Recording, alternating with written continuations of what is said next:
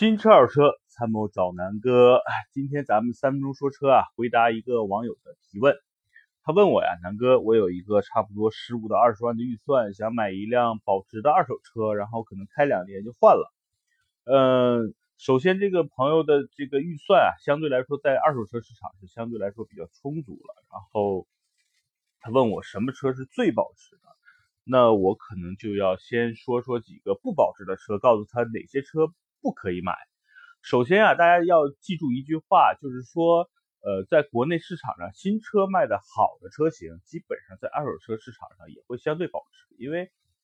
需求相对来说比较旺盛。然后呢，呃，这些车在市场上流通也比较多，所以呢，相对来说比较保值。但是这里边又包含了一些所谓的相对保值和相对不保值。这怎么说呢？就比如说大家往以往的印象。就是说，美系车相对不保值，因为在二手车市场里边，美系车呢以这个油耗比较大著称，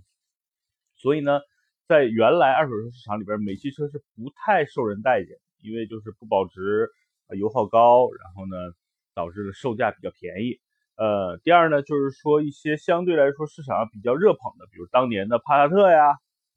什么捷达呀、桑塔纳呀这些车呢，就相对来说比较保值，但是。汽车技术发展到今天啊，原来比如说美系车油耗高的这个问题呢也不存在。然后呢，你说这个日系车特别省油，然后你说大众车特别皮实，其实啊相对来说都已经差不多了。所以呢，目前来说还是根据整个市场的一个行情，新车卖的好的，二手车一定相对来说保值。那这里边啊，南哥说几个呃哪些车是特别不保值的，那就是说。第一呢，品牌认可度要比肯定是比较低，而且在国内是比较小众的。举个例子啊，类似像讴歌，就是本田的 Acura，这个车呢，就是相对来说怎么说呢？国内大家在路上基本上见不到，然后整个品牌的这个标志就有点像长安反过来，所以啊，就是说这个车目前保值率相对来说是比较低的，因为在市场上太少了。同样啊，还有一个就是。品牌呢还不错，但是后期整个的维修保养成本特别高。比如说克莱斯勒的这个呃大捷龙啊，呃这个三百 C 啊，还有这个呃道奇的酷威啊，也就是这个克莱斯勒旗下的这这这几个品牌啊，包括这个克莱斯勒啊、道奇，呃这些车呢，因为后期怎么说呢，车造的工艺太糙，后期保养维护的成本特别高，油耗也比较高。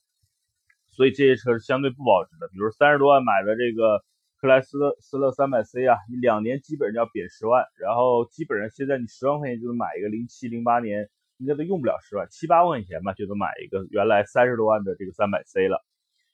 还有一个呢，就是说市场保有量少的车型，比如说宝马，大家知道啊，三二零非常保值，然后呢，但是你三三零、三四零这种车对比三二零就非常保保值率就非常低了。这是一个保就是保有量的问题，那最后一个呢，就是一些这个垃圾车型，就在市场上基本上都见不到了。比如说啊，这个南哥上一期讲的马自达，马自达有一款车，南哥上次提过，就是 CS 杠七，最早在国内开始卖的时候三十多万，然后 卖着卖着呢，现在好像裸车应该十五万多。那你想想这个车二手车市场怎么办呀？就是当年三十万的车主，现在卖卖十万块钱。对吧？才过了大概三五年的时间，这一下这个车就贬了百分之六十到七十。大家想想，这个这些车主是有多么的痛苦，好吧？所以呢，这就是整个二手车市场大家尽量不要去买的车型。呃，那首先我觉得在在最后扣到今天主题啊，就是二十万上下什么车是最保值的？我告诉你，不是帕萨特，不是迈腾，不是凯美瑞，就是这个汉兰达。大家去想去，可以在二手车市场去转转啊。十年的汉兰达基本上也没有低于十五万的，基本上就是这个行情。所以如果说你要就是二十万预算买一个最保值的事情，南哥推荐你就是汉兰达，好吧？那今天三分钟说车就到这儿，谢谢大家，